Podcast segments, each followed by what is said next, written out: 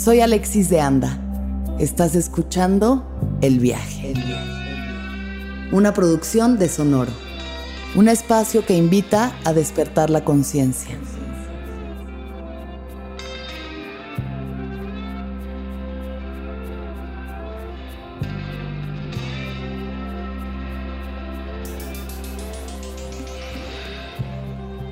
Yo soy un cómico que trata eh, de hacerles pasar un rato chido. Es que no sé qué decir de mí. Nunca, casi no digo nada de mí, nunca. No sé cómo describirme ni cómo presentarme. Eh, eh, yo soy alguien que, no sé, no sé, no tengo idea, no tengo idea qué decir. probablemente en un minuto ya se me ocurran cosas y cuando vaya de regreso a la casa diga, ay, güey, esta presentación hubiera estado de huevos aquí con Alexis, pero ahorita no tengo ni puta idea qué decir y pues véanos, escúchenos. La mejor presentación que hemos tenido en el viaje. ¿Verdad? La mejor presentación que hemos tenido, güey. Lalo.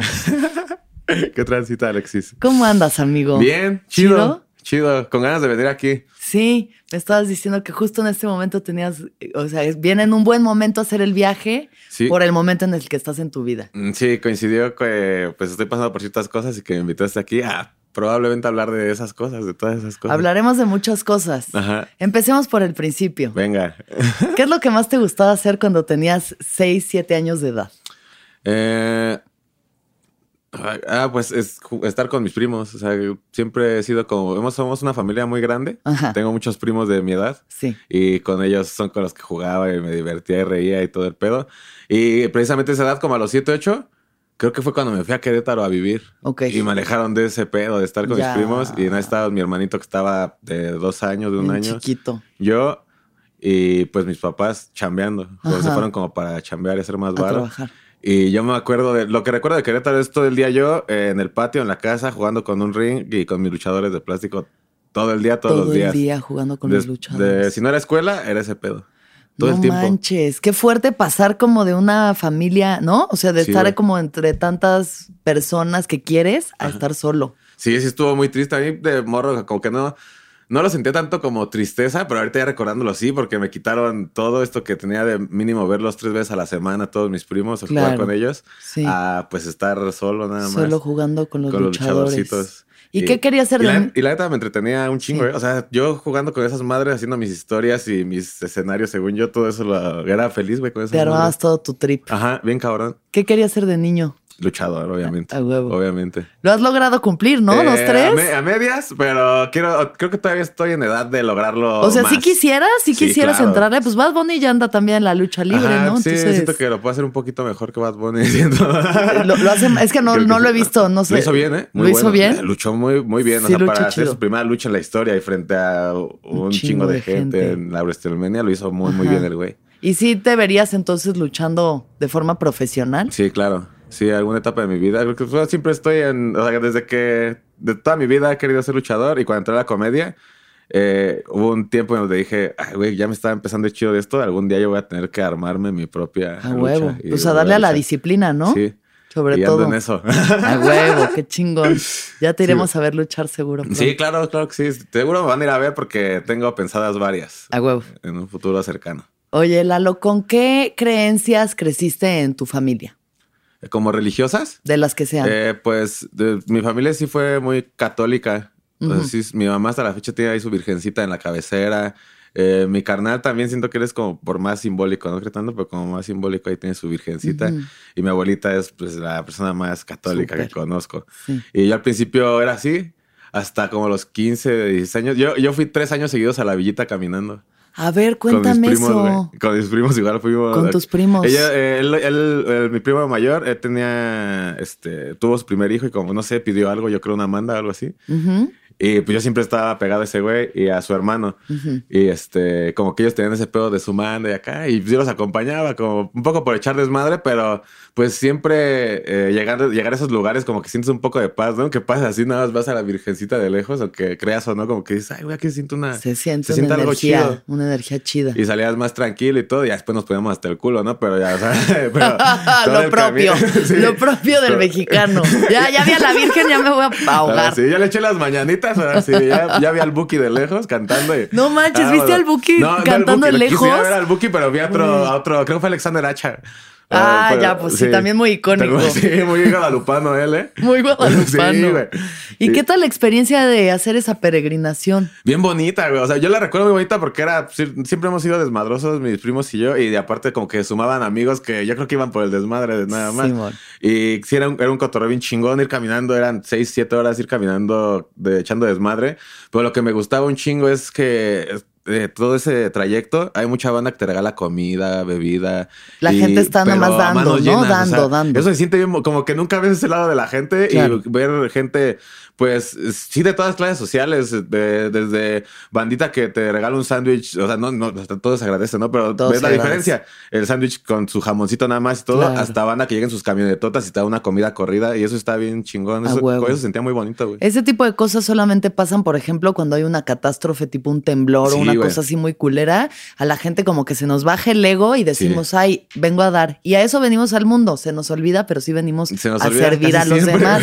Se nos olvida un chingo y es como, no, no, yo quiero cosas solo para mí, pero se siente bien bonito cuando haces algo por el otro sin buscar algo de vuelta. Sí, claro, porque sí como que te motiva y dices, ay, esta gente está haciendo chida de gratis conmigo sin conocerme, yo también puedo hacer eso, ¿no? Algún día. Sí, hasta ahorita no lo he hecho, pero...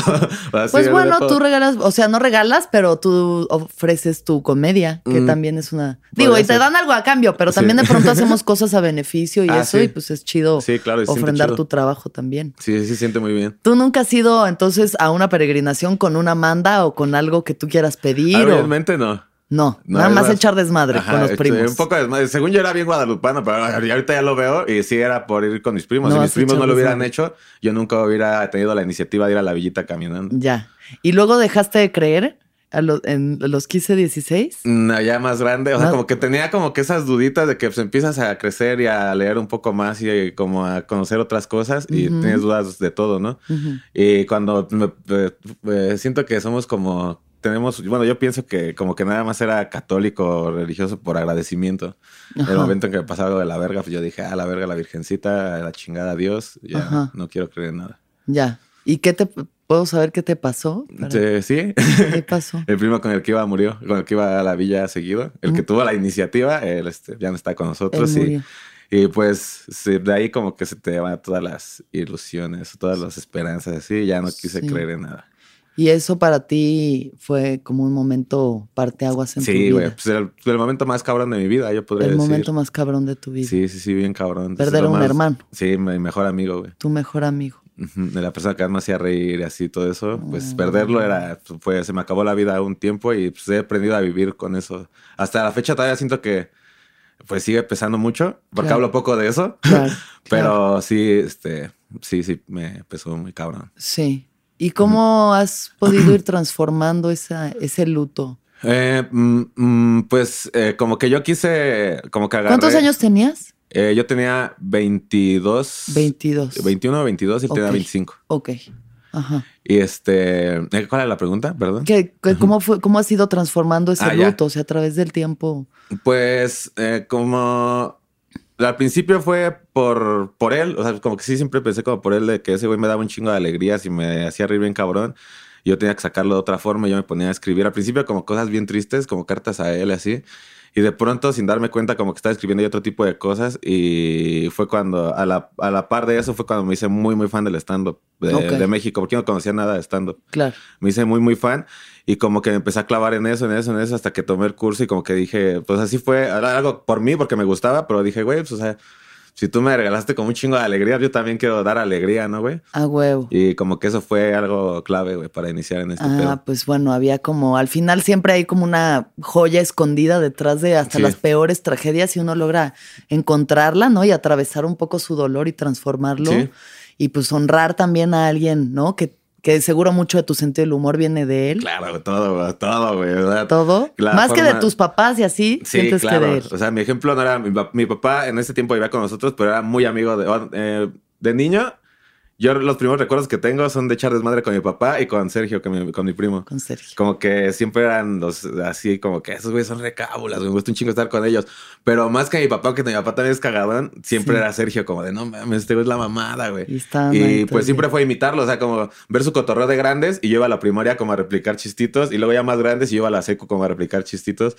Ahí ya- empezaste a hacer comedia, entonces. Sí, la neta, sí. O sea, sí, siempre fui como el güey que, o sea, no, no tanto de, nunca he sido como de, como el payasito que quería llamar la atención, pero sí el güey que se sentaba hasta atrás y acá, "Ah, cámara, qué pedo. Huevo. Como que era ese güey. Sí. Y pues sí, muchas de las cosas que decía eran cosas que escuchaba y veía con ellos. Y ahora en el stand-up sí ya lo hago más consciente como, como este pedo de, pues, de subirme de qué óbolas, o sea, son cosas que así me saludaba Sergio, así como, Ah, como que lo quiero mantener siempre en mi trabajo. Pues sí, al- o sea, sí es como mantenemos vivos también a Sí. veces a las personas a través de, de nosotros, como que hay una energía que, no, que suya que nos atraviesa Sí. y entonces sigue viviendo a través de nosotros. sí, ¿no? es como la forma en que vive ese, ese güey a través de mí. Porque sí, yo creo que esas pérdidas tan profundas es algo que uno nunca supera, nunca. O sea, eso no pasa, se transforma, ¿no? Se van transformando esos, esos lutos, pero, pero poder honrar, Sí. ¿no? Y agradecer y como que mantener esas personas vivas a través de nuestra presencia,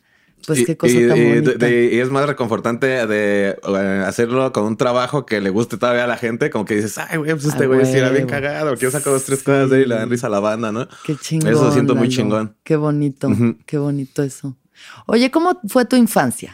Cuéntame. Eh, feliz, güey. ¿Feliz? Feliz, güey, la ¿Sí? neta. Pues sí, pues con esos güeyes, o sea, yo me la pasaba jugando y luego eh, con lo que te conté de Querétaro, Ajá. como que fue la etapa más medio oscura, se podría decir, Sí. de mi infancia. ¿Qué pasó ahí? Además, bueno, pasó la mucho soledad. tiempo solo. Ajá, la mucho tiempo soledad. solo. Sí, eso fue lo que más me pegó. Y este. Y ya regresamos y regresamos igual a la, pues como a la misma, eh, somos de esas familias que todos son vecinos Claro. y regresamos ahí y pues otra vez, este, mi papá hizo un equipo de fútbol y era ver a mis primos entre semana jugar con Todos ellos, el fin de semana jugar y siempre era eso. Siempre jugar, siempre en familia, siempre juntos. Sí, y cuando me, siempre yo recuerdo con mucha tristeza, bueno, ese- en esos momentos me pegaba muy cabrón, Mm. pero de niño cuando eh, pues ellos se tenían que ir a su casa, eh, mi primo Sergio y su, y su hermano Hugo se tenían que ir a su casa y mi papá los iba a dejar. Y como al mismo tiempo que iba por a dejarlos, pasaba por mi mamá al tianguis a recogerla y ya no cabía yo en el carro y no podía acompañarlos. Y a mí siempre mi papá me dejaba en la casa como de aguántanos en lo que regresamos. Y Ya. eso me daba un chingo de tristeza. O sea, como que venía de no mames, güey. Vengo un fin de semana bien cabrón. Ahorita se van todos y me quedo solo, güey. ¿Qué pedo? solo. Y me daba un chingo de tristeza ese pedo. Pero eran- son como los únicos momentos tristes que recuerdo, güey. Todo lo demás muy chingón. Fuera de eso, todo bien. Sí, güey. ¿Tu relación con tus papás ha sido chida? Sí, Sí. bien chingona. Con mi jefa, pues sí, pues es la que siempre ha vivido conmigo. Bien, bien chingón. Pues es la, la mujer que es la persona que más amo, mi mamá. Sí. Y mi jefe, eh, pues aunque no ha vivido con nosotros, pues es, eh, nunca lo he dejado de ver.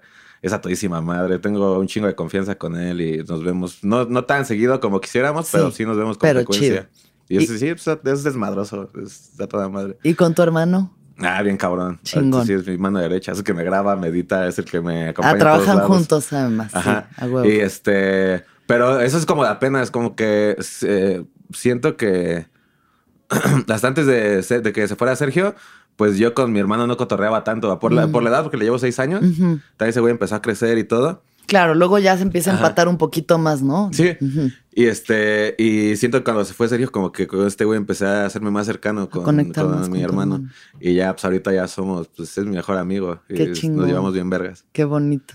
Sí. Oye, ¿y cómo fue para ti la vida en la escuela? ¿Te gustaba? ¿Te cagaba? Mm, ¿Te daba igual?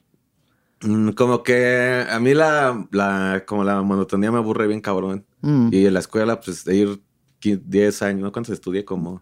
No, no 10, no estudié 10. Ay, estudié 10 Sí, años, Nah, no sé no estudié ni 10 años, ¿no? Primaria, 3 de seco. No, sí, como 10, 11 años. O sea, de ¿Acabaste prep- no. todo hasta No, la prepa? prepa no la acabé. No, Tengo te dos bachilleratos truncos. ¿Dos, bachi- dos bachilleratos trucos? Fui a, fui a la Boca 7, A a la vocacional, y estuve dos años y me Sí. salí a la chingada porque De me- que, qué no hueva, quise. ya, esto me vale madres. Eh, ya fue cuando, este, como que pasaron todas estas cosas que te digo, pasó lo de mi primo y así, Sí. y ya como que regresé, traté de regresar más maduro a la prepa. Y ya entré a los 20 años a la prepa, a la prepa 1 en Xochimilco Ajá. y también Y un año y dije, ya, Mm. ahí, ahí me salí cuando vi que el stand-up sí me llamaba un chingo la atención. Es- ya, ya empezabas a hacer stand No, pero No, saliendito pero ya te me gustando. metí. O sea, saliendito tomé mi curso y ya fue cuando me clavé.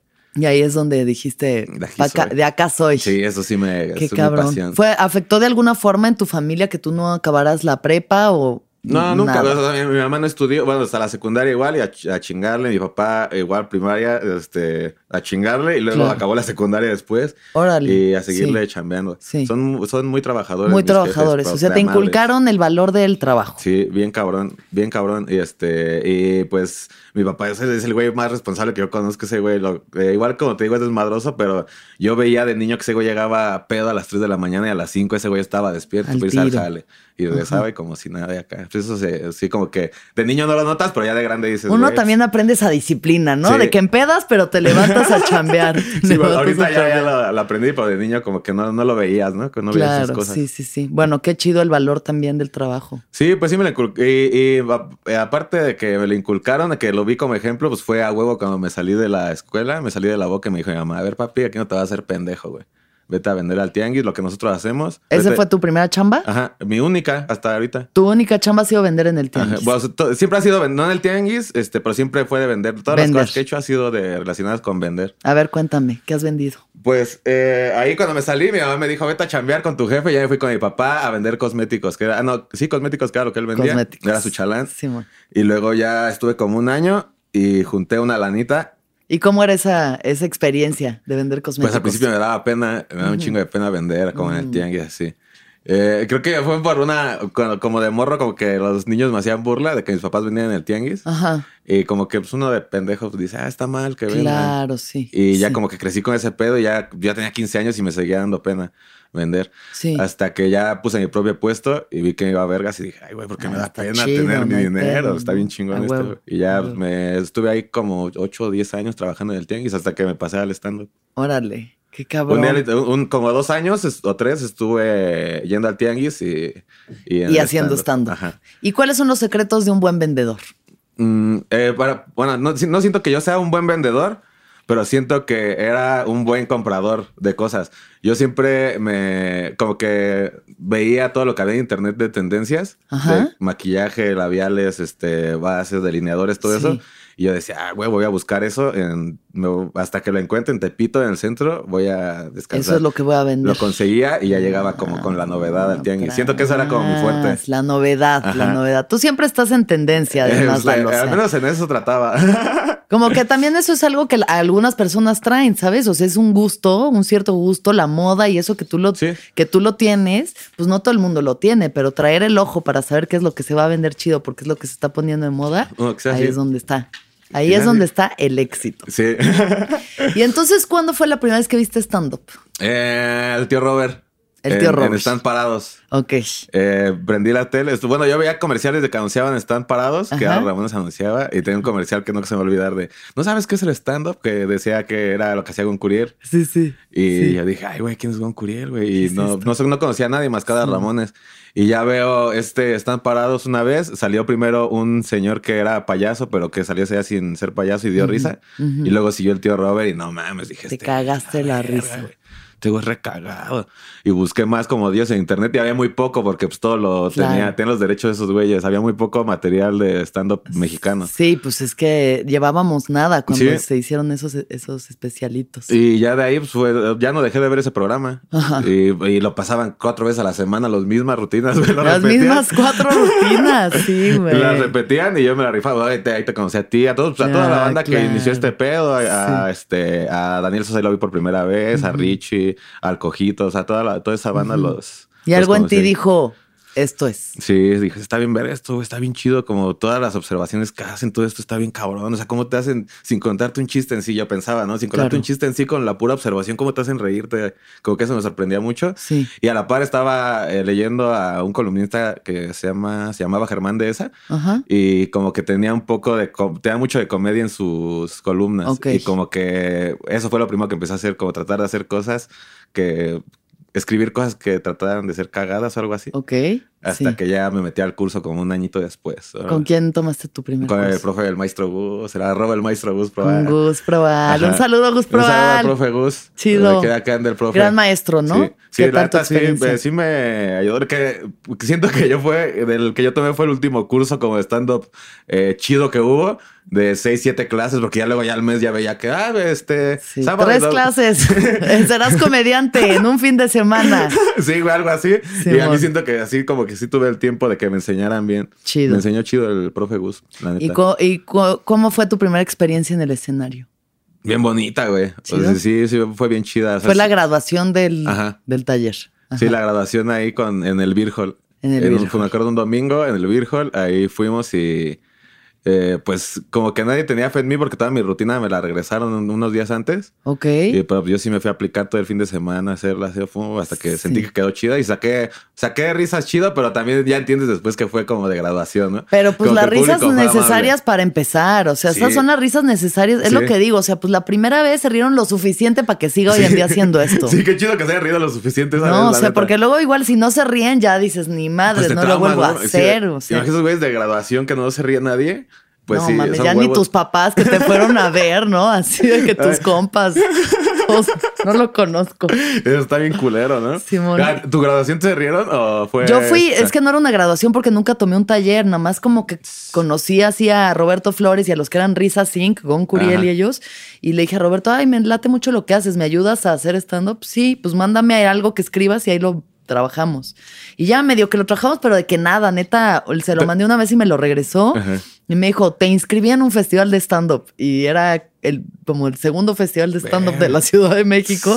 ¿Y Y eran el estabas, cojo, el cojo Uh. Richie y yo. No manches. Y yo estaba cagándome, o sea, digo, ni los ni sabía que era nada, solo decía, verga, por favor que se ría la gente, por favor que no se queden todos callados, ¿Y qué que no ¿Y la cague. Pues se rieron lo suficiente Ah, para que esté qué aquí, chido. Qué chingón. Sí. ¿Y de qué hablabas en tus primeros chistes? Eh, pues eh, me acuerdo que el chiste con el que abría, y, hasta, y abrí como un año con ese, que en mi familia somos tan pobres que el único mueble que tenemos es un buró de crédito. Vámonos, vámonos. Y ahí de ahí para arriba, vámonos. Buenísimo. Sí. Sí, este.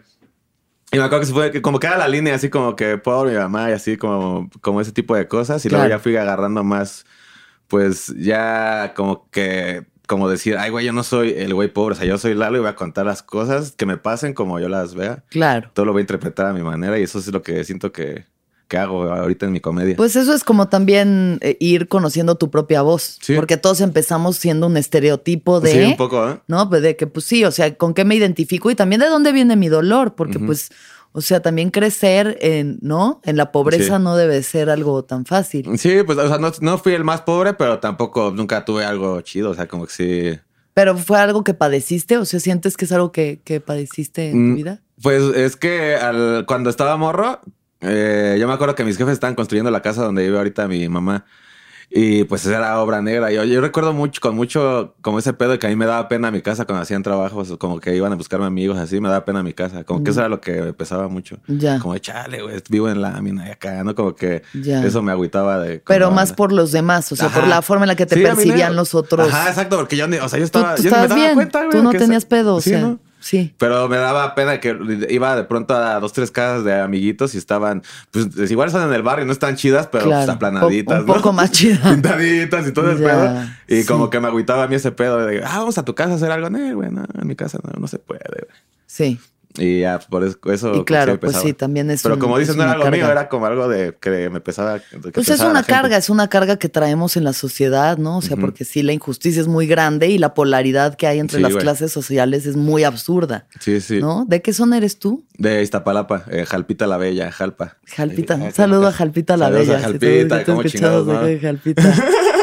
y algo que yo he notado, por ejemplo, eh, en la vida, pero sobre todo haciendo un programa que hacía con Juan Carlos Escalante, en el que íbamos por todas las colonias de la Ciudad de México. O sea, fuimos a todo, Iztapalapa, Aragón, ¿Qué de Milpalta. Iztapalapa? ¿Recuerdas o no? A ver, déjame, me acuerdo en Iztapalapa. Fuimos al Faro. Ah, el Faro ¿no? de Oriente. Fuimos al Faro. Al Faro de Oriente, donde había un maestro del, como de grabado que tenía colmillos de vampiro y le dije que si me mordía el cuello. ¿Y te mordió el cuello? Me mordió tantito. ¿Y qué pasó? Pues nada, dije, ay, qué raro, me está mordiendo un güey de Iztapalapa el cuello. Creo que estoy tomando unas decisiones medio raras en mi vida para que haya un güey en Iztapalapa mordiéndome el cuello. ¿Qué más vimos por allá? Fuimos a...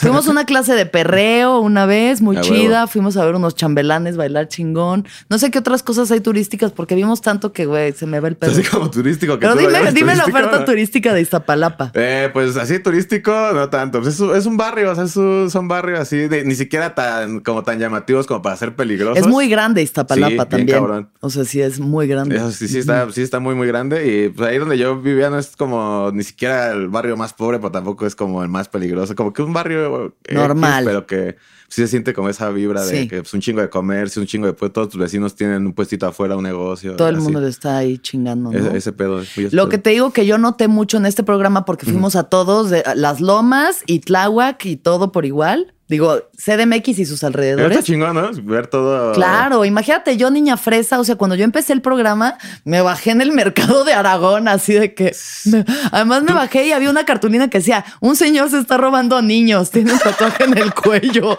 Y yo... ¿Dónde estoy? ¿Qué está pasando? Tengo miedo. Y luego No entendí mames. que neta uno si se maneja por la vida con respeto y buena vibra, puedes entrar y serás bien recibido a donde sea. Sí. Pero que si algo pasa es que la gente que menos tiene es la que más da Nah, y la que huevo. más tiene Yo es la que menos Eso- da, güey. Eso siempre. O sea, neta, en. Milpalta, así unas señoras de que cáiganle a la casa, comen aquí todos. Somos cinco del crew, no hay pedo, tortillas, arroz, frijoles, todos vamos a comer. Qué chido. Y en cambio, en un este, de que un estudio de yoga en las lomas, este, Los veían en, feo. en 20 minutos pueden salirse, por favor, porque tenemos la próxima Sí, clase. sí, claro. Así es, así es. ¿No? Eso es lo chido del barrio. Porque que se da desde acá Toda la banda es así, todo lo que te da es de cora. lo que te da es de corazón. Sí, siempre. Exacto. Eso qué bonito tiene nuestro país. Ojalá aprendiéramos más. Sí. Gente del privilegio como yo, aprendamos del barrio. y te, eh, sí sentiste como muy raro. No conocías nada, nada, nada como de esas zonas tú. A ver, o sea, conocía de haber, ¿sabes? De pronto cruzado o ido a algún lugar, pero no de, de meterte a, ¿sabes? De, de estar inmerso en la situación y de conocer a la gente y de platicar con las personas en los lugares, ¿sabes? Estudios de tatuajes un chingo fuimos, de que cafés, o sea, lo que fuera, porque de pronto huevo. ya no había oferta cultural. Yo no había. De- unos hicimos muchas vamos, ya. temporadas, entonces de que no, pues ya que hay, no, pues una aquí hay una cafetería donde sacan copias. No, pues le caemos con la bandita y a cotorrear y la neta es que muy chido porque pues sí, conoces tu ciudad a fondo Sí, y, está chingón eso, güey. y es que vivimos en microcosmos, ¿no? O sea, nosotros por suerte vivimos en un nicho en el que podemos conectar, o sea, tanto que podemos conectar tú y yo. ¿sabes? Eso o sea, está bonito, güey. Ahí tenemos de todo. O sea, sí, la, la escena de la comedia en México es tan diversa que puedes conocer todo tipo de gente. De, todo, de la comunidad LGBT, Sí. de todos los estratos sociales, clases, chile, mole y pozol. Sí, eso está muy chido. Eso Y está, muy chido. está Pero fuera de eso, vivimos en micromundos, ¿no? O sea, en el que tu mundo y el, mis- y el mío tal vez no convivirían Sí. en una realidad así horizontal. Nunca. Yo conocí el, eh, la Condesa por el stand-up. Sea, yo, yo si no voy al Woco a mi primer open mic, yo no sabía que existía la Condesa, güey. Yo Sí. dije, güey, no mames, el DF está bien bonito, güey. O sea, No mames, hay, hay, hay este árboles. Hay un chi- aquí hay un chingo de árboles. ¿Qué pedo? Sí, güey, como que sí te saca de onda que dices, no, no conocía nada, güey. Pues como dices, estaba viviendo acá en mi... En, el mi espacio, en mi microcosmos. microcosmos, güey. ¿No? ¿Y cómo fue tu experiencia de conocer la condesa? Pues chido, como Te que dije, güey, pues está chido. Y, voy a- y como ya estaba clavándome, como desde el día uno, yo dije, güey, si quiero hacer esto, dije, voy a venir aquí seguido, güey. Va a ser como mi zona de venir a cotorrear. y A acá, eso está bien, ver, como que me emocionaba, güey. A huevo, qué chido. Sí. Y entonces, ¿cómo fue tu camino una vez que iniciaste en la comedia? Mm, eh, pues siento que no, no sé si fue mm, tan fácil, pero no me no fue tan difícil como he escuchado de otras personas. O sea, Sí. que dicen que sí, los que sufrieron mucho al principio que no daban risa. A mí, mi primer open mic, ya con el público real, di mucha risa. Tuve la suerte Ah, que di huevo, mucha risa. Pero de ahí ya no di risa como un mes. No, eh, como que dijiste, ah, ya la armé. Ajá, es igual que probablemente sí, yo sentí que no, pero probablemente sí dije, ay, güey, alarme. Y, y como un mes Y no un de mes risa. nada. Y luego de ahí, como otros dos meses, me fui más para abajo que no, ya donde iba no la armaba. Y ya fue donde me apliqué. Dije, güey, sí me late esto, güey. O sea, ya, ya di risa una vez, o sea, voy a hacerlo bien. Y como que escribí ahí una rutinilla que me salvó. Y ya de ahí, este, me acuerdo. O sea, que- lo que hiciste fue cambiar tu material. ¿Para eh, que Para... en ese Renovarlo. O sea, como que, como que me... De las cosas que dije, no sé si me cansé rápido, pero ya lo decía muy monótono, sin Mm, ritmo, no sé qué ya. pedo. Y este, y escribí una, un una pequeña rutinita nueva. Me acuerdo que fue un open mic el 14 de febrero, me acuerdo mucho. Ok. Y que yo iba después de un comediante que yo admiro mucho, que no, no, pega, no ha despegado como él debiera. ¿Quién? Este, se llama Sergio Pérez. Es de esos que está en el foro Shakespeare todo el Ya, tiempo. Acá eh, se me hace una pistola de señor, ya la aprendí mucho. Y yo iba después de ese güey en el Open. Y yo estaba bien nervioso porque ese güey era como mi ejemplo. Dije, no mames, este güey. Y maestro. Sí, este güey le está reventando bien recio, güey. Y, y no la voy a armar. Ya fui yo después y me fue igual de chido, mejor que él. A huevo. Y ahí fue donde ya, de ahí ya supe que tenía que ser estando. Pero dije, güey, sí puedo en este pedo. Ya de ahí me seguí. Y he tenido la fortuna que han sido pocas las noches. Como, sí, todos tenemos noches de la chingada, ¿no? Ah, Sí, pues son necesarias también para aprender. O sea, es que solo de los errores Sí, se güey. aprende. Si nada más todo es triunfo, triunfo, triunfo, No es ¿qué? nada. Sí, o no, sea, no ¿dónde está el nada, contraste? ¿Dónde está? ¿No? Cuando esas noches que dices, ay, no mames, que. A mí me pasaba mucho al principio que también me o sea, era- no era de el material está mal, es yo estoy mal, Ajá. yo estoy, yo estoy defectuosa, no sirvo para nada, ¿por qué no me abortaron? Así.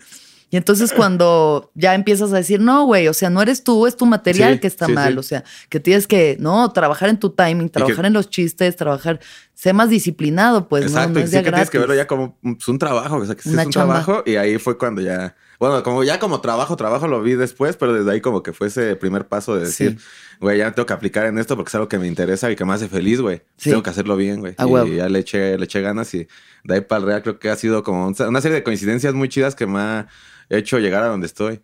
¿Cuál ha sido uno de los momentos más lindos que has vivido en la comedia? Mm, es que hay un chingo.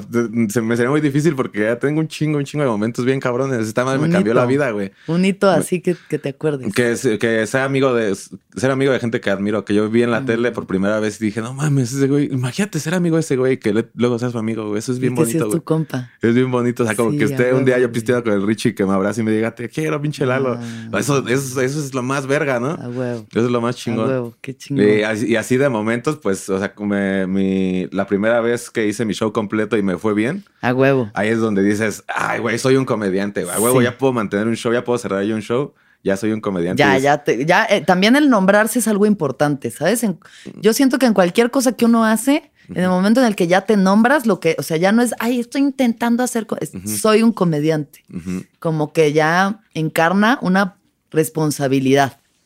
Sí. También. Sí. ¿Tú, tú cuánto tiempo sentiste ya eso de... Yo, la neta, comediante? desde el principio, o sea, ese yo festival creo. dijiste, yo soy Pues no, no, ahí como que dijo que, o sea, estoy empezando, Ajá. pero en corto Gon Curiel me jaló para empezar a abrir sus shows y empecé a tiempo ganar Curiel- dinero, o sea, Curiel- de que ¿a 200 poco? varos, pero Gon era el que tenía sus shows de que fijos, ¿no? Los llenaba, le iba súper chido y empecé a abrir los shows y empecé a ganar dinero. Le iba súper chido. Saludos al OnlyFans de Gon Curiel. Si quieren ver a ¿eh? un comediante de ya una edad un poco avanzada. Mamadillo, porque he visto que está Mamadillo. mamadillo, güey. a mí ya me enseñó una intrusa mojada y se le ve ahí un poco. ¿Sí? se le- y dije, pues mira, no es lo mío, pero, no está mal. Sí, pero, bien, sea- bien por ti. Si quieren ver a un comediante en- que está ya medio calvo, pero medio mamado Todo medio. y medio desnudo, el Bueno, OnlyFans de Gon Curiel. OnlyFans.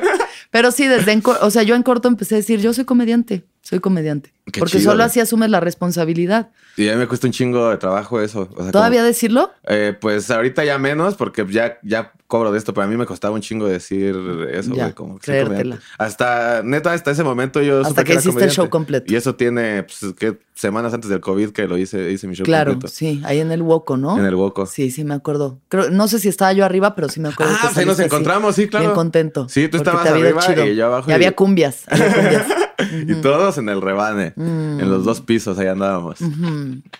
Oye, ¿y en qué momento dejas ya de chambear y te dedicas 100% a esto? Mm, eh, como que tuve un, un lapso de tres meses, como tres meses a medio año, como que pues, estuve, como que fui el abridor de moda y me jalaba Daniel Sosa, me jalaba Mau y me jalaba Richie. Ok. Y ya tuve que tener un... A mi primo era el que me echaba la mano, como pues, era mi charancillo ahí en el, en el puesto. Y yo iba... Era el que se quedaba cuando yo iba a abrir esos shops, que son el fin de semana. Ah, porque al final como que fui redu eh, fueron reduciendo, los, reduciendo, ¿cómo se dice? Reduciendo, reduciendo. Reduciendo. reduciendo no sé, reduciendo los días. Se fueron reduciendo. Reduciendo, reduciendo. Reduciendo. yo sí acabé la prepa. No me acuerdo. Reduciendo. Reduciendo, reduciendo, a huevo. Este. Y se fueron reduciendo los días de chamba. Sí. se fueron reduciendo los días de chamba, como que trabajaba cinco días, luego ya fueron cuatro, luego tres, luego dos, y al final nada trabajaba sábado y domingo. Ok. eran los días que me invitaban a abrir show a otro lado y pues me iba el sábado y domingo. Y hubo días, eh, recuerdo de los últimos días que fui al Tianguis, que yo venía de abrirle una, una parte de su gira a Richie en el norte. Y ese día estuvo de pinche rockstar, una acá, un yate y pisteando y cotorreando, todos echando desmadre. Y del aeropuerto Richie dice, ay, ya necesito descansar. ¿Tú dónde vas, Lalo? No, yo voy a recoger mi puesto, May. Yo tengo que ir al tianguis y ya de ahí de vivir de rockstar llegué a despachar, a, recoger mi puesto. Sí, esa es la realidad, regresar al metro, llegar al tianguis. Del yate al metro, al tianguis.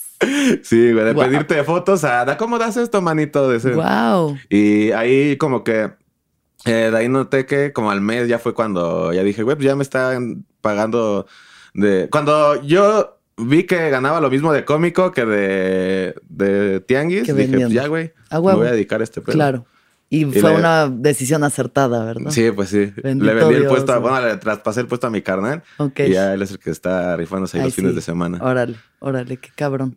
¿Y cómo has vivido ese viaje que es la fama?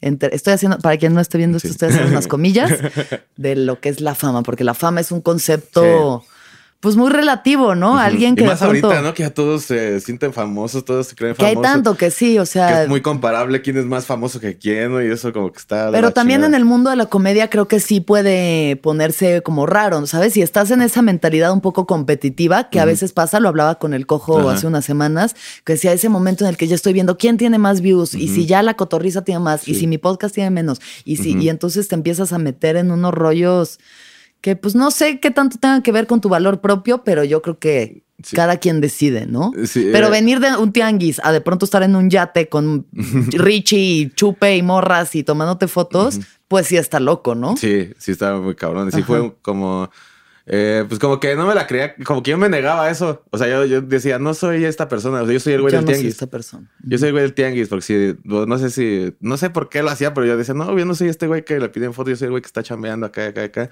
Y ahí me cayó, cabrón, ya, como, no, no la fama, pero ya como esa realidad de que, pues, ¿cómo se podría decir que soy figura pública o un comediante? Figura pública. Eh, ya cuando me fui como a vivir solo y que dije, ay, yo estoy pagando una renta de esto, ya estoy teniendo ingresos en YouTube de esto, ya estoy teniendo shows aquí, aquí, aquí, como ah, que dije, ay, güey, ya esto...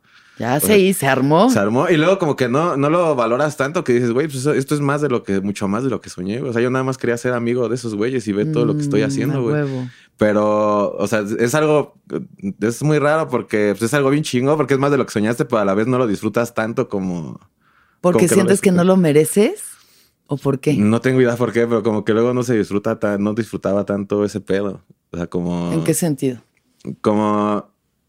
Pues el hecho de, de que yo decía, esto, esto me haría, lo más feliz que me podía pasar en la vida, tener un, abrirle un show a alguien y ahorita ya tener mi propio show y, y no ser feliz a veces. Y de todas formas no sentirte satisfecho. Ajá, como que dices, güey, qué culero, ¿no? Porque pues estoy logrando más que mi sueño y que... ¿Dónde está? Sí. La satisfacción. Ajá, eso está de la chingada. ¿Y dónde crees que está la satisfacción, Lalo? Mm, pues eh, no sé, no sé. Mm, no, no sé, o sea, luego no hallo mucha satisfacción en las cosas. Ya. Eh, no sé, no sé si me estoy entendiendo, si me estoy explicando. Este, todo, todo lo que hago me gusta un chingo. no, hago, no, cosa que no me guste. Me divierto un chingo con todo lo que hago. Y se supone que con esa vida tengo que ser muy feliz y luego no lo soy. Eso es lo que me saca de onda. Ajá. Como que dices, güey, ¿qué pedo que está pasando, güey? Estoy haciendo todo correcto y no sale como. Yo, creo que esa es una problemática que tienen muchísimos seres humanos, en el, o sea, muchísimos, porque estamos buscando la satisfacción afuera de nosotros. Eh, o sea, yo lo he vivido porque yo lo viví también. O sea, yo empecé a hacer comedia pensando, yo quiero ser famosa, que me aplaudan, que me, no ir a lo más cool, que la gente me pida fotos, que me vaya chingón. Y lo he logrado y me he presentado y, ¿no? Ahí estoy.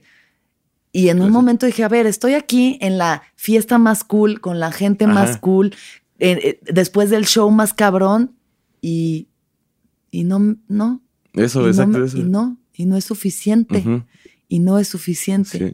Y entonces, ¿qué? Me tomo otro chupe, me, me, me fumo otro porro, me agarro a alguien más, este, me compro otra blusa, me hago otro show, un- otra gira, y no es suficiente. Sí, nunca Y no es suficiente. Y entonces, ¿dónde está? Sí, ¿Para qué estás? Sí, Pues nada, yo entonces empecé a comer hongos y peyote, a tomar Uy, ayahuasca. había algo, y- no me cayó nada bien. ¿El- ¿Los hongos? No, nada. ¿Qué pasó? Me desmayé a la verga. me Te fui. desmayaste. Como que, me, di- como que me dio un ataque de pánico. ¿Qué pasó? A ver, cuéntame. Eh, mi cumpleaños, eh, el día después de mi cumpleaños probé los hongos este año. Ajá. Y El día después de tu cumpleaños, Ajá. ¿estabas crudo? Crudo, marihuano. ¿Todavía afteriadón? Este, Este, Pues ya entrada en la peda y en el fume. ya entrado en la peda y en el fume. Y hongo. ¿Y entonces qué Me sentiste? fue a la verga. me desmayé y acá. ¿Te- sí. ¿Ataque de pánico? ¿Y qué pensabas? ¿Me voy a morir, me voy a sí, morir, todo me el voy a tiempo morir, voy a me- morir? Y me regresé y todavía seguía con esa madre y yo te me voy a, ay, güey, ¿por qué me ven raro todos, güey? ¿Qué, ¿Qué me pasó? No, me voy a morir y otra vez como que fue así tres horas tarde la verga. No manches. Ajá, la pasé muy mal, güey. ¿Y algo entendiste? ¿Algo, algo Mm. salió de ahí? Pues, pues solo como que pues, me di cuenta que le tengo pánico a morirme. Tienes miedo, un profundo miedo a la muerte. Pues sí, siento que es eso. Claro, Sí, no me cayó nada chido. ya. Y a ti, sí. sí, a ti tú con el honguito ya te alivianaste. A mí la relax? psicodelia siempre me ha tratado muy bien. Eh, creo que la ha atravesado como de una forma muy... Pues es que no sé, o sea, al final es un mensaje que va directo a tu alma, no es algo que está yendo. Y lo que sientes que se va a morir es tu ego. Es la forma en la que tú te has identificado, o sea, el personaje que te has armado de ti mismo, que puede ser Lalo, el comediante, el amigo, el primo, el novio, el que vende en el tianguis, ¿sabes? O sea, el que le gusta la lucha, pero hay como tan, tanto deber ser, sobre todo en figuras públicas como nosotros, hay tanta validación externa Sí. que a veces ni siquiera te acuerdas de quién eres tú, así, tú dentro veces, de ti, ¿no? Es que nuestro trabajo es caerle bien a la gente, güey. Y, y- y constantemente estamos buscando satisfacer la necesidad del otro, ¿no? Se vuelve cansado en momentos. Sí, sí o muy cansado. Y yo creo por eso también a los comediantes, o a la mayoría aunque digan que no, pues nos pesa un chingo el hate, ¿no, güey? Claro, o sea, de que te- tienes mi mil chava- personas que te dicen te amo, te amo, te amo, y una que dice chinga tu madre, y es como, "Ah, Sí, dice, qué pedo, sí, güey. Y es- siento que es porque nuestro trabajo es querer caerle bien a la gente y si a alguien no le estás cayendo bien, pues ah, no estoy haciendo mi trabajo, estoy cayendo entonces gordo, quién soy, no Ajá. valgo la pena, ¿no? Ajá, Y eso es por estar buscando la valía Sí. afuera de nosotros. Sí, sí. Entonces, la verdadera satisfacción, o como yo la he encontrado, no voy a decir que esa sea, es ir para adentro. Y para ir para adentro, pues hay que hacer, hay que renunciar a muchas cosas, Sí, güey. O por lo menos no renunciar, pero dejar de identificarte con ciertas partes del personaje. Que es esa parte de, ah, sí, yo soy el alma de la fiesta, yo soy el güey que siempre Sí. está alivianado, buen pedo, que si de pronto se pone incómoda la situación voy a sacar un chiste. También tenemos muchas ganas de evadir el dolor porque es muy Sí, profundo. Siempre Entonces, estamos huyendo con. Mejor un chiste, mejor hago un chiste y así ya no lo siento, así ya Sí, no me duele, así, ¿no? Lo mantengo ahí como en la orilla. Sí, sí, claro. Y pues Eh, eh. sí, de pronto como poner atención a eso, decir, ok, ¿qué tal que ahorita no hago un chiste y solamente dejo que el dolor entre y penetre en mi ser? Sí, ¿Qué pero pasa? es difícil. Entonces, pues, tú me imagino que haces eso desde hace un Pues tiempo. es y a que mí me sí, cuesta ya, mucho trabajo. sí. Yo vivo huyéndole al dolor todo el Sí, tiempo. no, y yo también lo hago mucho, o sea, y lo hacemos a través de un montón de cosas, hay Instagram, o me compro una ropita Sí, nueva, o me fumo un por, o sea, lo que sea, ¿no? Hacemos muchas cosas para evadirlo.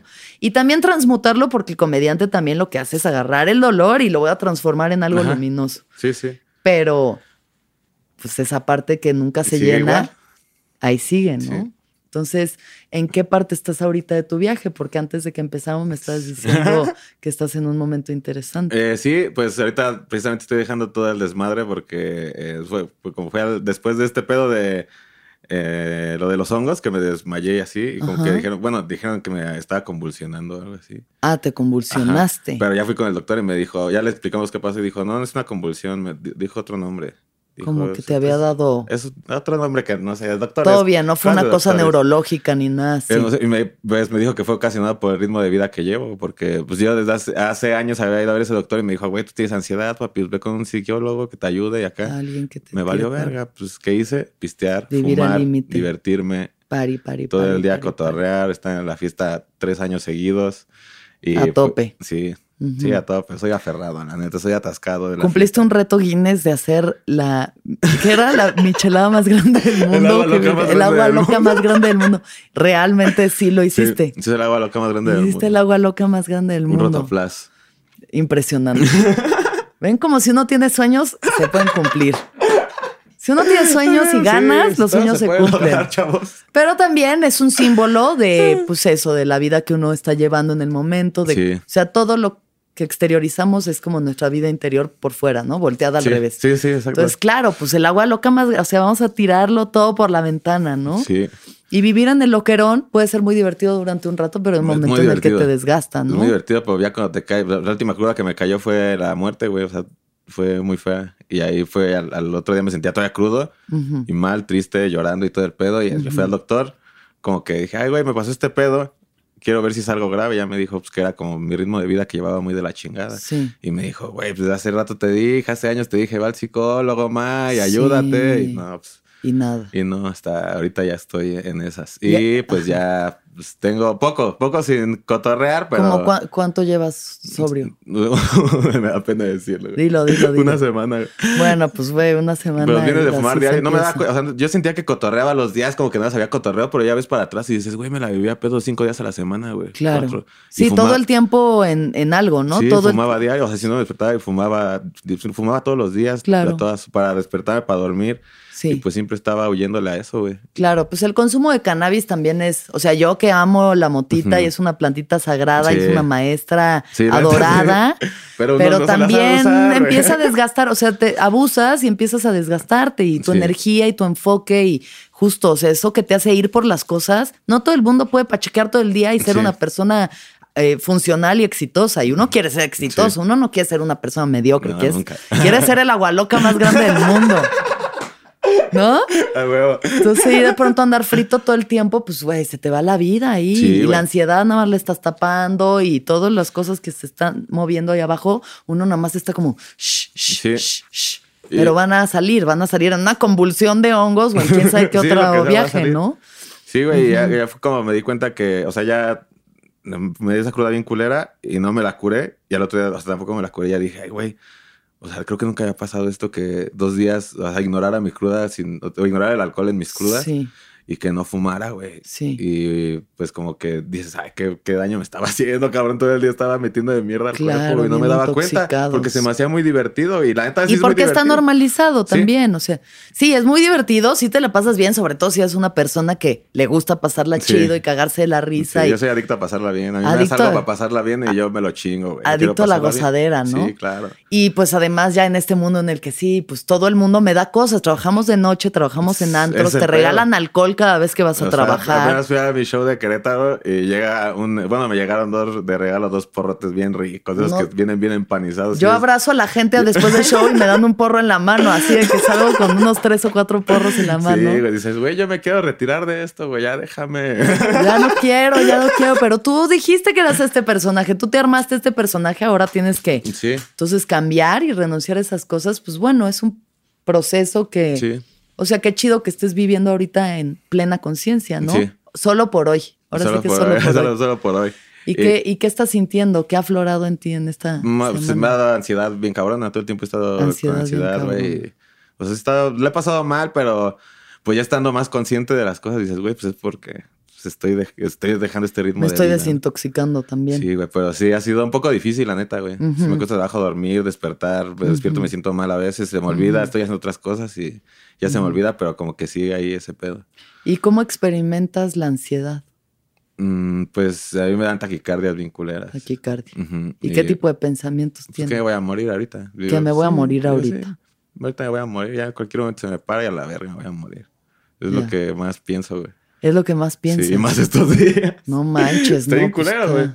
¿Eso lo has tenido toda tu vida o sea, es algo con lo que has... Pues desde, hace, Desde como, lo de tu hace como eh, probablemente poco después de eso, Sí. eh, fue cuando tuve como mi primer ataque de ansiedad, pero yo no sabía que era un ataque de ansiedad y sentía que me iba a dar un paro. Y yo fui al hospital, yo estaba ahí en la casa, como que iba a punto de dormir y empecé a sentirme mal. Y dije, ay, güey, voy a agarrar el carro y me voy al hospital. Me fui al hospital, me hicieron un electrocardiograma, el doctor me dijo, ¿estás bien, mano? Y ya se me quitó. Y me regresé Ok, normal a la casa. Pero nunca como que yo sabía que era ese pedo y no imaginaba que yo tenía ese pedo. Ujú. Y luego ya fui con el doctor y ya me dijo que tenía eso y lo ignoré con echándome un toquecito. O sea, empecé Ujú. relax como, ah, me echo un toquecito y me siento bien, güey. Estoy a toda madre. Pero si me lo hubiera llevado así con un toquecito, hubiera estado Claro. bien, pero después te Una cosa lleva a otra, lleva a otra. Pues a nada, no probo, no sé cómo de así cons- pro- consumir muchas cosas, Ujú. pero pues sí, estar fumando todo el día, güey, y casi siempre pisteando. Pachequeando y pisteando. Un estilo de vida que hemos normalizado, pero al final de, Sí, güey. al final sí, o sea, intoxica y estar intoxicado de lo que sea, ¿sabes? La alimentación, lo que ves en la tele, lo que escuchas, lo que dices, lo que de lo que hablas con la gente, lo que fumas, las personas con las que coges, o sea, todo te puede nutrir Sí. o te puede intoxicar. Sí, todo. Y la verdad es que nos gusta, o sea, no es que nos guste, pero estamos ya condicionados a vivir intoxicados. Sí, sí. Y eso hace que, pues sí, la, estar como la muy poca claridad, o sea, hay demasiado ruido Sí, adentro de tu ser como para saber, ruido. pensar claramente, sentir claramente. Entonces, un proceso de desintoxicación, pues también, Sí. También ya me lo perrongo, Mi cuerpecito ya se lo Qué merecía. chido, güey, no claro que sí, qué bueno, ¿no? Sí. También cuidar a nuestro cuerpecito que tanto aguanta el hígado. Sí, güey. aguanta un chingo, ¿eh? Tú también, tú también eres fiestera, ¿no? Sí, yo Es- sí. y, ahorita, cómo andas? ¿Como en un eh, ritmo tranqui o te sigues yendo? No, o sea, como que tengo de todo, o sea, sí siento que ya estoy un poco más grande. y ¿Tú cuántos años tienes? 28. Yo tengo 34, entonces ya como que tengo otras cosas que quiero en la vida, ya no me da para estar. Antes sí era de que me levantaba un miércoles y decía, ya empezó el día de la party. Y de aquí al domingo esto A no va a parar. sí, ¿Y cuál es la que sigue? Sí, ¿Y ahora cuál vamos? Y va a haber after y, ¿sabes? Y hoy en día digo, voy a salir, me voy a echar unos chupes. A veces sí me pongo bien peda y me la paso bien, Sí, sí. pero generalmente voy, me echo unos tragos con mis compas. A veces no, Y regresas. y regreso a mi normal. casa con mis, mi perro, mis gatos. Chido, me levanto, hago ejercicio. Qué chingón, güey. Y- Pero sí no he vivido periodos muy largos sin sustancias. ¿No? Sea, eso sí no te puedo decir. O sea, lo más que me he echado es, digamos, un mes o dos sin tomar ni fumar. Un mes o ¿Y, dos. met- y hongos si te metías o nada más? Pues, o sea, haz de cuenta, entre ceremonias de ayahuasca, me eché Ay, como... Es como- que tú sí eres muy de ese pedo, güey, ¿no? Eres de la es que, ¿sabes qué? También siento que es la forma en la que me mantengo como más clara. Ah. Porque sé que no puedo yo llegar a una ceremonia intoxicada porque me va a cargar el payaso cósmico bien duro. Entonces también es de alguna forma es algo que me ayuda porque digo, ok, tengo esto, tengo este compromiso, entonces me comprometo conmigo misma a mantenerme limpia y poco a poco como que también tiene, siento que es ir, ir sanando cosas en mí, hace que me quiera más y si me quiero más, no me trato mal. Y si Sí. no me trato mal, no hago cosas en mi contra. Sí, sí, claro. No me daño de formas como hacía antes, no abuso de mí misma de formas como hacía antes. Qué chido, o sea, que yo quiero llegar a eso. Sí, güey.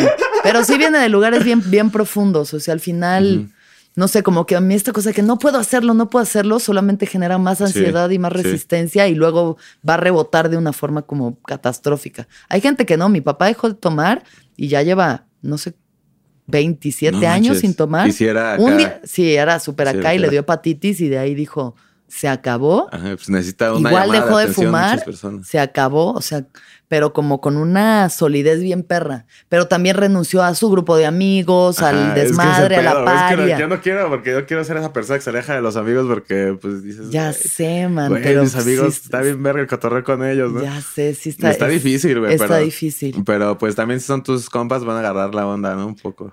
O por lo menos aprender a llevar un sano equilibrio, o Sí. sea, un equilibrio más sustentable y no es estarte poniendo pedo cinco días a la semana, A eso quiero sino llegar, salir de fiesta y pasártela chido y saber cuándo decir ya, Sí. ¿sabes? Eso, eso quiero llegar y, y, pues ahorita ya como viendo mucho para, como que me hizo ver para atrás como que sí tenía un chingo de, mala, de malos hábitos y me di cuenta que no, no era nada más de esta vida de, de igual entre comillas rockstar, de rockstar, rockstar, claro. del stand-up, ¿no? Sí, sí. Desde, desde que yo trabajaba en el tianguis, güey, pues te- tienes dinero diario, llegas crudo, estás despachando, escondes tu chela abajo del puesto. Tiqui, Desde tiqui, ahí tiqui. yo pisteaba casi cada que iba a chambear, o sea, Claro. también me di cuenta ahorita apenas que, güey, esto ya tengo 10 años con este ritmo de vida y no me daba cuenta. En ese Claro. entonces no fumaba, pero pues pedo igual casi. ¿Y tu papá ya. también le gusta su chupecito? Sí, le gusta, pero ese güey sí tiene huevos. es- él sí es de jurar. Se va a jurar. Él sí se va a jurar. Ahorita está jurado tres años y ese güey ni Y una al- gota. al 100. Y se aguanta contigo si tienes, si estás en el cotorreo, porque luego cotorreamos con él cuando toma, pues nos echamos la Sí. chela y todo. Sí. Y él va y todos están hasta el culo,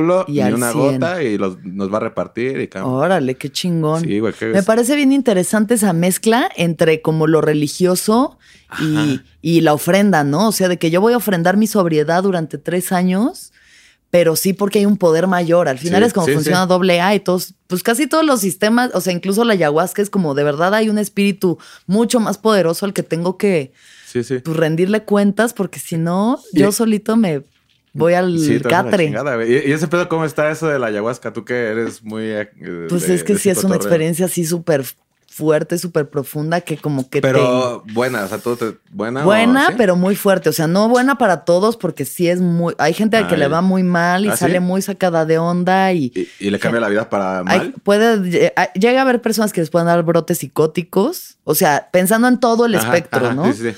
Personas que si tienen alguna tendencia o toman algún medicamento de estos como ansiolíticos o así, les puede dar un brote psicótico Verga. y ya disociar la realidad y quién sabe a dónde meterse. Gente que experimenta lo que te pasó a ti en hongos de que una especie de muerte, o sea, de me voy a morir, me voy a morir. Y quedarse así durante meses o años con la sensación de ataques de pánico, ansiedad, ¿no? Eh, Como que mal Sí. viaje, o sea, etapas muy dark. O gente que no le pasa nada, o gente que le va hermoso y te cambia la vida. Y como a mí me ha pasado, decir, güey, sí, la vida es sagrada y la tengo que cuidar y tengo que cuidar mi vida y la de los Qué demás. chido. Ujú. ¿Y cómo, y, y cómo llegas tú a eso? O sea, ¿cómo llegaste a eso para que te causara... ¿Cómo llegaste al viaje de ayahuasca para que te causara esos beneficios? Pues como que una cosa me ha llevado a otra, o sea, mi camino con las plantas ha sido un camino ya bastante andado y entonces como una experiencia de pronto me ha llevado a otra y a otra y pues son experiencias que cuando uno las quiere, llegan. Sí. O sea, como todo en la vida. Tú querías hacer stand-up, pasó. Querías Sí. ser amigo de Richie, pasó. Querías hacer la agua loca más grande del mundo, pasó. Ay. Y ahora quieres esto y pues, ¿no? Sí. O sea, creer en la voluntad. Bueno, Sí, ¿qué güey. te pasó a ti que me ibas a decir? Ajá, güey, que o sea, experimenté la muerte bien cabrón, güey. O Sí. sea, porque mi mal viaje fue tan culero porque sí sentí la muerte en el... Bueno, ya estábamos platicando así los amigos, ¿no? Estábamos así todos como en una mesa. Ah, sí. Estaba aquí Eva, estaba mi novia aquí. Ujú. Y fue cuando me empecé a sentir mal. Y esos güeyes estaban cotorreando, pues hasta estás en el desmadre, pues, estaban burlando de mí. Estoy me, como y yo escuchaba que Eva les decía, güeyes, no se rían, estoy sintiendo mal Lalo. Sí. Y yo lo último que dije fue, déjalos que se rían porque si uno de esos güeyes le estuviera pasando esto, yo estuviera cagado de risa castrándolo. Ya, sí. Y ya dije, dije, como que ya dijeron, ah, va, estaban riendo. Y de pronto yo ya como que empecé a cotorrear un poco. Y ya de pronto yo me fui, güey. O sea, empecé a ver todo oscuro y no sentía. No Y sentías. agarraba a Eva y no, la- no sentía. No sentías nada. No sentía no nada. sentías nada. Pero escuchaba así como a lo lejos que se iba a apagar y de pronto me apagué. Y ya, este, eh, despierto y digo, verga, güey, qué pedo. O sea, me, me fui y luego como que por ratos lo volví a sentir eso. Ajá. Con otra vez me estoy yendo, otra vez me estoy yendo. Y ya con el mal viaje, pues yo recordé que un día antes fue mi cumpleaños. Pues vi a toda la gente que amo, vi a mi abuelita, mi abuelita la abracé y me dijo, te amo mucho, y yo te amo mucho, te amo de vida, abuelita, te amo mucho, mi mamá, a mi hermano y dije, güey, me despedí de todos ayer, güey, hoy me voy a morir, güey. Ay. Eh, Hoy estoy con mis mejores amigos, ayer me despedí de mi familia, hoy me, va- me voy a morir, güey. Y ese fue mi mal viaje bien cabrón, que yo sentía que me estaba muriendo y, y de, era... Pero al mismo tiempo, te había, o sea, dijiste Ajá. como, pues cuentas claras. pues sí, o sea, todo como que sí chido. dije eso, ah, pues todo... Me pude despedir de todos me los despedí de todos, qué chido, pero no quiero porque no estamos quiero. cotorreando bien verga todos, no me quiero perder esto. Y sí sentí como que el, el pedo fue llegar a la nada en mi A la viaje. nada, Eso sí. fue lo que sentí de la verga. Nada, nada. No hay tiempo, no hay espacio, no hay Nada, cuerpo, no hay. Nada, güey. Pero hay no mente, mames. pero hay mente. Hay- Hay mente pensando, Bueno, sí. no hay nada. Ajá, eso sí. Sí, Eso sí. Sí. Pero pues el hecho de la nada como que me hizo panicarme bien cabrón. de pedo. Me sacó muy cabrón de pedo. Claro. Y el, y el hecho de enlazar de todo estaba escrito para que este día me cargara el payaso, güey. Fue lo que también me mal viajó bien cabrón. Todo estaba escrito para que hoy fuera. Sí, güey. Estuvo bien culero. No manches. Pues bueno, o sea, es un aprendizaje, Sí, ¿no? Profundo. sí, güey. Es algo que está generando cambios en ti. Sí. Porque eso es en las plantas sagradas, dígase hongos o lo que sea. Ujú. Está fuerte. La no mente, o sea, llegar Sí, al güey. vacío. el vacío es a lo que más miedo le tenemos, es Sí. lo que estamos evadiendo todo el tiempo, Exacto, güey. ese vacío, Yo, yo me acuerdo que desde morro le tenía miedo a eso, o sea, como al... como la oscuridad. a- o- no, no oscuridad, pero como el hecho de la muerte y enlacé, yo luego lo enlacé con el nada, pues la muerte ya es nada. y ya. Y ya, o se sea, mi familia con la que estoy conviviendo ahorita ya nunca vuelvo a saber nada de ellos. nada, Como que siempre me malviajó de niño. Sí. Y pues ya voy creciendo más y ya me meto hongos, pues me manda a la Y verga. te mandó directo a ese lugar. Sí, güey. Pues Bien bueno, el vacío es lo que es. O sea, el vacío Sí. es todo, además. O sea, físicamente hay más vacío de lo que hay materia. Los, los electrones, los protones están separados. O sea, hay más vacío, pero pues como que vivimos en una dimensión muy densa. Sí, sí. Y es lo que estamos evadiendo constantemente. Y pues yo creo que de eso va un poco la vida. También venimos aquí a llenarla de cosas, a llenarla de sí, experiencias y de personas y de amor.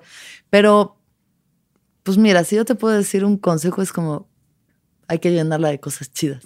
Sí. O sea, de cosas que, ¿no? Que, que valgan la pena, que no te despiertes triste porque, ay, no mames la cruda que traigo. ¿no? Porque pues eres un ser hermoso y súper luminoso y, güey, vienes a este mundo a dar amor. Simón. Pues eso queda clarísimo. Simón, y pues ese fue mi, mi, mi historia con, No con el manches. Eh, No sé también si la, si la cagaron, que me dieron de más. no sé cómo se... Yo nunca había comido esa madre. ¿Cu- cu- ¿Cuál ¿Comiste es, mucho? ¿Cuál es la cantidad que se debe? No, pues no sé, depende de cada quien. O sea, so- como que se miden en gramos. Ajá. Idealmente una persona que nunca ha comido hongos, que coma un gramo de hongos es como ya chido. Ajá. Y ya una dosis como muy experta son 5 gramos de hongos. Ay, güey, no, no sé cuánto, en gramos no sé cuánto era, pero ya andaba así comiendo como sabritas, mano. Sí. Ah, un chingo de hongo. Sí, no, No, pues, cortocircuito. cortocircuito. Pues Sí. bueno, igual luego podemos tener una experiencia de reconciliación. con los Este, pues ojalá que sí, ojalá que lo ahorita le tengo sientes. pavor, güey. Claro, Ahorita te digo, en mi, ve- en mi vida quiero hacer eso, pero Claro. pues tampoco me cierro igual en un futuro ya. ¿Y qué piensas de ir a terapia? Eh, pues apenas, oh, solo como que tuve una cita con una psiquiatra que me dio cosas y... Pero tampoco quiero medicarme así tan cabrón. Perdón, psiquiatra, no voy a seguir tanto tus consejos. Todo bien, sí, yo, Sí, chile, pues, yo no yo- soy muy fan. Cada sea, quien lo que necesite, sí. pero yo personalmente digo, Es que cuando tapar el sol con un dedo, no sé. Sí, no, y cu- y cuando fui a comprar todas las pastillas y ver cómo cada cuando me las tenía que tomar y que la lista era de dos meses así, como que dije, no, güey, no. No, es no, no es mucho, güey, es mucho. Sí. Ya, como que nada más ando ahí con una pastillita por ahorita y ya. Claro. Una pequeña dosis Sí. y ya. Y yo creo que si se tiene el valor, siempre puedes decir, a ver, ¿qué me tiene que decir esta ansiedad? ¿Qué me tiene que decir? O sea, ¿qué es? Bueno, soy bien cobarde, Más- no tengo el valor. Siempre ando huyendo. Pero de todas formas estoy- está ahí Sí, pero está ahí, persiguiéndote. sí. Entonces, ¿cuál es el sentido de Sí. seguir huyendo de algo que está, está, Está aquí, lo traes contigo? Eres tú. O sea, tu ansiedad eres tú, Sí. ¿no? Y pues digo, es fuerte porque yo también no vivo con ansiedad ni... ¿Has tenido tus episodios o nunca? No, no, ¿Nunca? o sea, sí, sí he tenido etapas más ansiosas Ajá. en mi vida, pero realmente no soy de esas personas que le han dado ataques de pánico o estas cosas que he visto a mi hermana tener los amigos cercanos y digo, güey, eso se ve culerísimo. Sí. O sea, tener pensamientos constantes de que me voy a morir, no está No chido. eres feliz, güey. Se No, te pues no olvida estás y eres disfrutando feliz. de la experiencia. Sí, se, Sí. se te olvida y eres feliz. Yo, o sea, de mi día, la mitad la vivo muy feliz, por la otra mitad también me está llevando la verga y pues, no con quiero esos eso. pensamientos. Ajá. Pues bueno, yo creo que la terapia siempre está bien Sí. y de entrada desestigmatizarla como algo que es para gente que está loca o que está mal. Es una parte de nuestra salud personal importante. Sí, sí, sí. Y Hasta hacer... ahorita me doy cuenta. Sí, pues poco a poco, amigo. Qué chido. También Sí. como que según yo, 27, 28 años siempre pasan cosas ahí ¿Sí? como intensas de despertares espirituales que pues igual en una de esas. Eh, pues ojalá, ojalá ya esté más, más, este, pues más sanado Sí. en esta, los días siguientes. Oye, antes de acabar, eh, platícame un poco sobre tu relación con Eva, que ustedes ya llevan un rato juntos. Eh, ¿Cómo, ¿Cómo la pasan? Porque ella también es comediante Ajá. y es interesante conocer las experiencias de parejas que hacen comedia. Mm, Sí, pues este, de novios tenemos más de tres años y medio y viviendo juntos ya dos años, Órale. dos años y cacho. Y pues la neta está muy chido. Pues ahorita en estos momentos que me está llevando la chingada, ella es mi apoyo. Ay, qué chingón. Sí, ella me está ayudando mucho, así como que hasta yo le digo, güey, no te quiero cansar porque luego también me está llevando la verga a mí, tampoco quiero que te hartes de que sí, va, diario lo mismo, pero pues, me está echando la mano muy cabrón en este pedo. Qué Sí, sí. bonito. Sí, me está ayudando mucho y siento que esto, esto solo, güey, me- yo le tengo mucho miedo a la soledad, güey. Ya. Muchísimo miedo a estar solo y cuando estoy solo es cuando me siento que más me lleva a la chingada. Y pues sí, igual eso es algo que viene desde la infancia. Sí. ¿no? O sea, al final somos niñitos, o sea, sí dentro de nosotros, y esto me lo está explicando mi terapeuta justamente, como que aquí en, este, en el plexo solar es donde reside nuestro niñito interior. Y todos lo tenemos. Todos tenemos a- esa parte que es como la más vulnerable, la más suavecita, la más tierna de nosotros, que uno se va armando de cosas para, nah, es que yo soy Sí, así, sí. yo soy asá, yo me pongo bien mamado, yo soy Yo soy bien para, pro- desmadroso. pa- yo soy para proteger esa parte vulnerable Sí, que tiene heridas profundas, que tiene heridas de abandono, de rechazo, de traición. Hay como heridas primarias. Y entonces uno tiene que aprender a cuidar esa partecita y saber las cosas que le duelen, ¿sabes? La soledad, o sea, cómo, ¿qué hago para proteger a este niño de que no sienta esto, ¿no? Sí. Y pues yo creo que nosotros lo que hemos hecho es pues que nos aplaudan miles y miles de personas, hacerla reír para Eso no sentirnos solos nunca más. sí, güey. Sí. Y este, a mí los únicos momentos de soledad como que cuando no cuando sentía que mi soledad la pasaba chingón era cuando empecé a fumar hierba. Ya. Ahí fue donde dije, güey, no me estoy ahí sí pasé solo un chingo de tiempo que yo me subía a la azotea y me daba mi gallito y no mames, qué rico la pasaba, güey. Ahorita ya lo recuerdo hasta con nostalgia de no mames, güey. Claro. Era bien rica esta madre, no sé por qué ahorita me está, me está haciendo tanto daño. Pues sí, el abuso. El sí, abuso. se la abuso, güey, por atascado, güey. El abuso. No sean atascados a la fiesta, banda. Relájense. Respeten, respeten Sí, sus güey. cuerpos, respeten a las sustancias, a las plantas, a de sus neuronas, o sea, justo para que las cosas sean especiales. O Sí, güey. Porque eso, porque Es que era qué, eso. qué divertido esas pachequizas que te cagabas de la risa Sí, y decías, güey. güey, no mames, que. Porque eran especiales. Y ya no güey. es nada más así de que, ay, para estar normal. Sí, ya ¿no? para estar normal. Sí, ya acabar de grabar algo, ya, ver, es un gallito, güey. Ah, qué chido, güey, ya. Pero pues Claro. era uno tras otro y tras otro y tras Sí, otro. y- luego no, no, no encuentras el límite. Pero Sí, pues güey. es la parte que le toca al adulto Sí. ponerle límites a ese chavito que le vale madres y que solo quiere todo, ¿no? Sí, Entonces, yo creo que vienen cosas buenas. Eh, ojalá que sí. lo mejor para Ojalá que sí. Espero ya en algún momento como volver a cotorrear, pero ya no irme tan recio, ¿no? En un, en un añito hacemos el, el viaje toma, toma dos Va, y vemos en chido. dónde andas. Estaría chido, a ver qué tal gustaría. Yo te deseo de verdad mucha suerte y muchas, gracias, amiga. bendiciones. Está, muy ameno aquí, güey. Está bien chido Sí, te la contigo, pasaste chido. Sí, güey, muy Yo chingón, también muy mucho. chingón. Faltan unas preguntas, Ah, todavía no acaba sí, este no, cotorreo. Solo quería expresarte mi profundo cariño. Eres un ser luminosísimo y traes esta vida, gracias. esa sonrisa, esa cábula hermosa, güey, que, gracias. que te acompañará por siempre, para siempre. Yo sé que Muchas sí. Gracias, muchas gracias. Entonces, Lalo, Ajá. ¿cuándo fue la última vez que lloraste? Esta semana. No sé si fue ayer o antier. Antier. Ajá. ¿Por qué? Porque sentía que iba a morir. Porque se te empiezas a morir. Es de mis mismos ataques de ansiedad. Sí. ¿Cómo los calmas?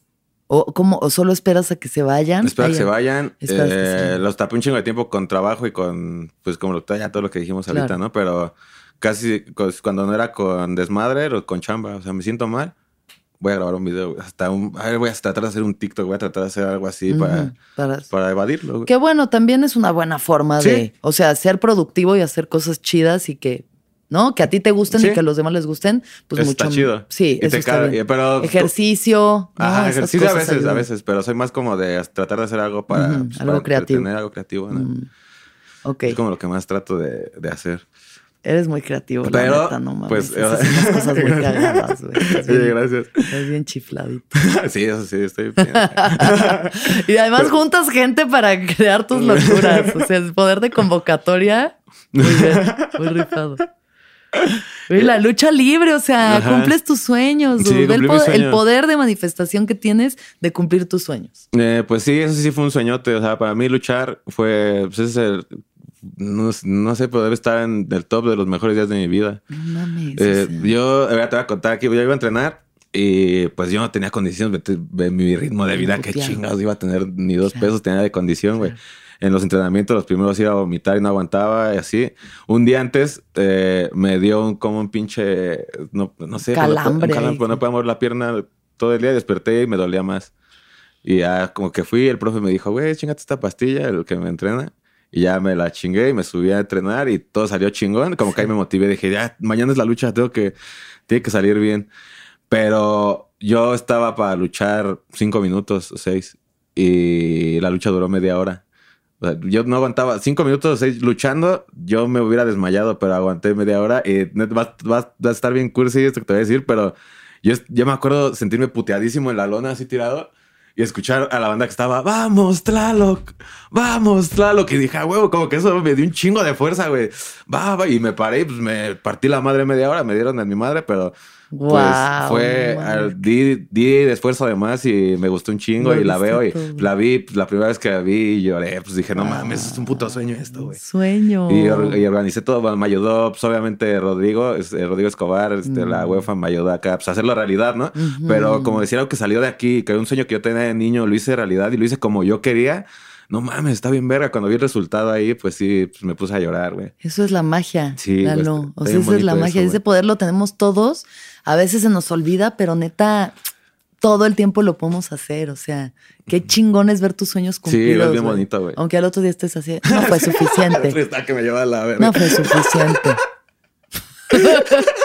Pero en el momento es lo- en los momentos sublimes, o sea, lo más Sí, cerca güey. que estamos del cielo Sí, mientras güey. está pasando. Sí, sentí el cielo en ese momento, güey. Qué Estuvo chingón. bien chingón, güey. Eh, y luego ya me piden, me acabo la lucha y me ponen el micrófono. No, pues yo no, no, lo que menos quería era hablar. Ya se iba, después de verme bien rudo, güey. Ay, gracias, güey. Oh. Pues no, ya como que nada más dije algo y ya, Ay, qué ya lo hermoso. solté. Pero Qué estuvo muy bonito. Ha sido los días más felices de Ay, mi güey. vida. ¿Qué es lo que más feliz te hace? Mm, ver a pues, estar cerca de la gente que quiero. Siempre, siempre. Estar cerca de mi novia, estar cerca de mi hermano, de mi mamá, de mis amigos. Este, pues hacer este tipo de cosas, güey. Como venir aquí con gente que admiras, que te late su chamba. Como ir a programas que tú ves. O sea, como que todo eso es lo que me hace feliz, güey. A huevo. Todas esas cosas, güey. Lo que estoy viviendo, güey. A huevo. Sí, me hace muy feliz. Y el escenario, obviamente, güey. El, escenario, es mágico, güey. ¿no? O sea, ese, esos shows que como mantequilla, Sí, así de que atrás y se ríen y va y regresa y, Y va que y dices, no, regresa. está bien el chiste bueno, espérense, ya se están riendo. Tráscatela. Sí, eso está bien bonito. Ay, sí, es sublime. Sí, es sublime. cabrón. Sí, güey. ¿Qué es lo más importante para ti? Mm, lo mismo. Mi gente, mi familia, mis amigos, mi gente cercana es lo más importante que tengo. Y ahorita me- mi trabajo.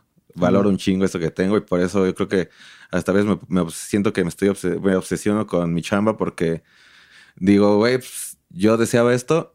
Yo este era mi sueño, ahorita lo estoy logrando, güey, no se va a acabar, güey. No, Ni a no. putazos voy a dejar que se acabe, güey. No, no, no, de aquí para arriba. Sí, güey. No hay más. Y esto lo cuido un chingo también, todo lo que hago. ¿Y ha cambiado tu discurso a lo largo de los años? Has, eh, o sea, en ese querer explorar más quién eres tú, sientes que hay cosas de las que quieras hablar o cosas que te importan, ¿no? Viendo como, por ejemplo, esa situación, el racismo, las, o sea, las cosas que pasan sociales en. México, en nuestra sociedad, machismo, o sea, racismo, etc.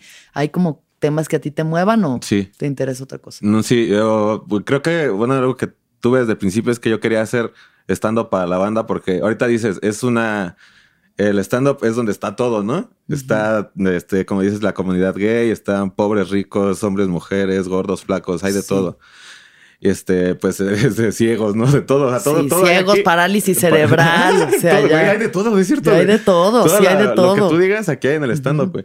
Y yo, pero yo cuando lo vi, o sea, yo cuando vi esos que te digo están parados, yo nunca vi un güey que hablara, o sea, como estaba Vallarta, que es un genio, pero ese güey ve las cosas distintas a todas las personas. O sea, ese güey no habla del barrio, ese güey habla de Vallarta. Claro, sí, sí. tiene es como una conciencia superior, Sí, ¿no? güey, tiene referencias de barrio para aterrizarte y, y que entiendas lo- la forma Sí, de como pensar. él. filosofía elevada, pero llevada así al barrio. sí. Pero no era en sí como alguien que hablara del barrio. Y a mí yo, yo y una vez yo estaba viendo ese stand-up con mis compas, con los del barrio con los que yo cotorreaba.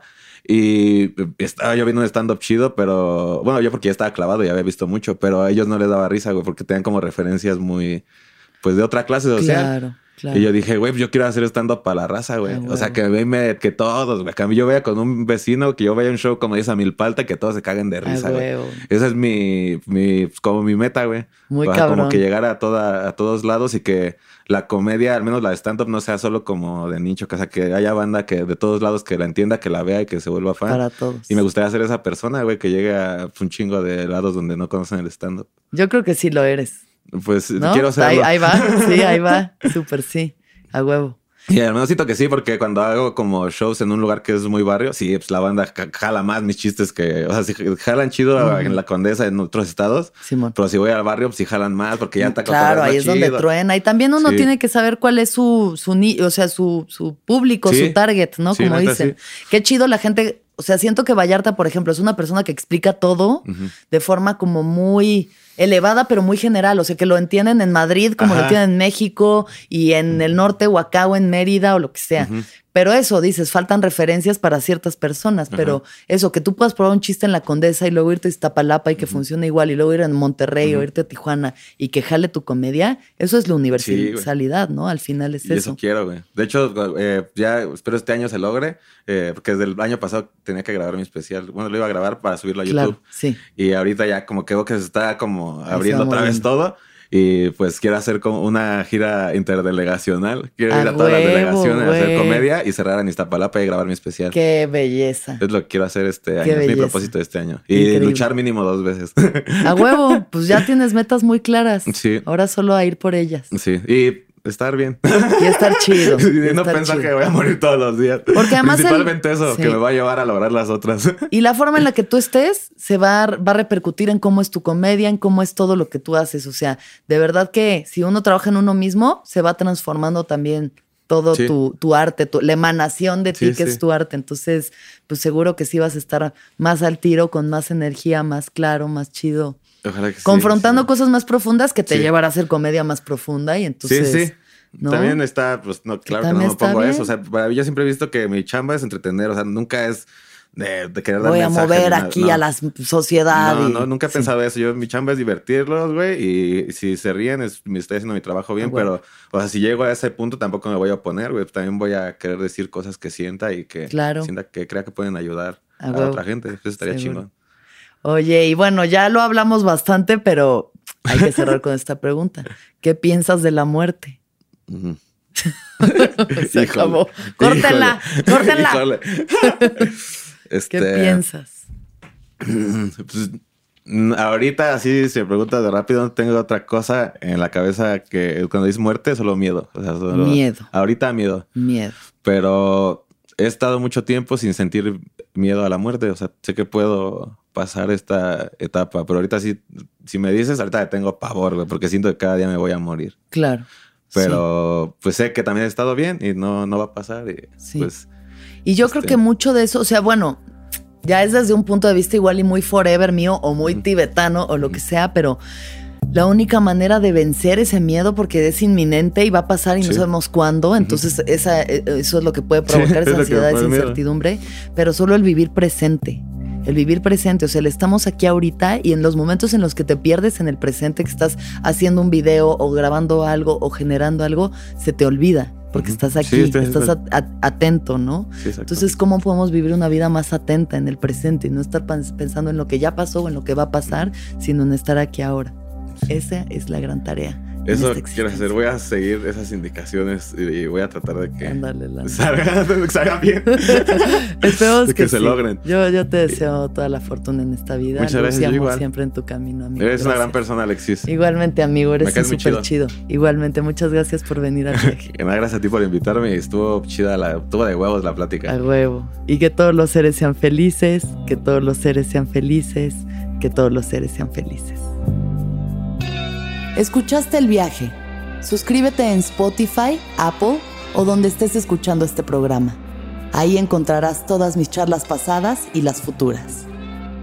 Si te gustó el viaje, entra a sonoromedia.com para encontrar más programas como este y otros muy diferentes.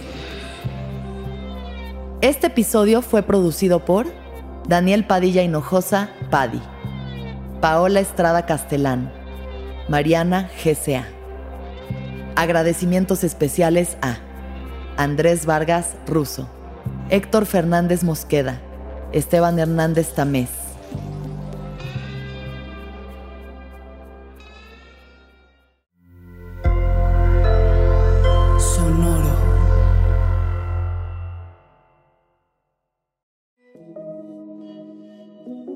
Hola, soy Roxana Castaños, una apasionada de la meditación y de todos los temas que nos llevan a una transformación espiritual, y te invito a escuchar Intención del Día un podcast de Sonoro para dirigir tu energía hacia un propósito de bienestar.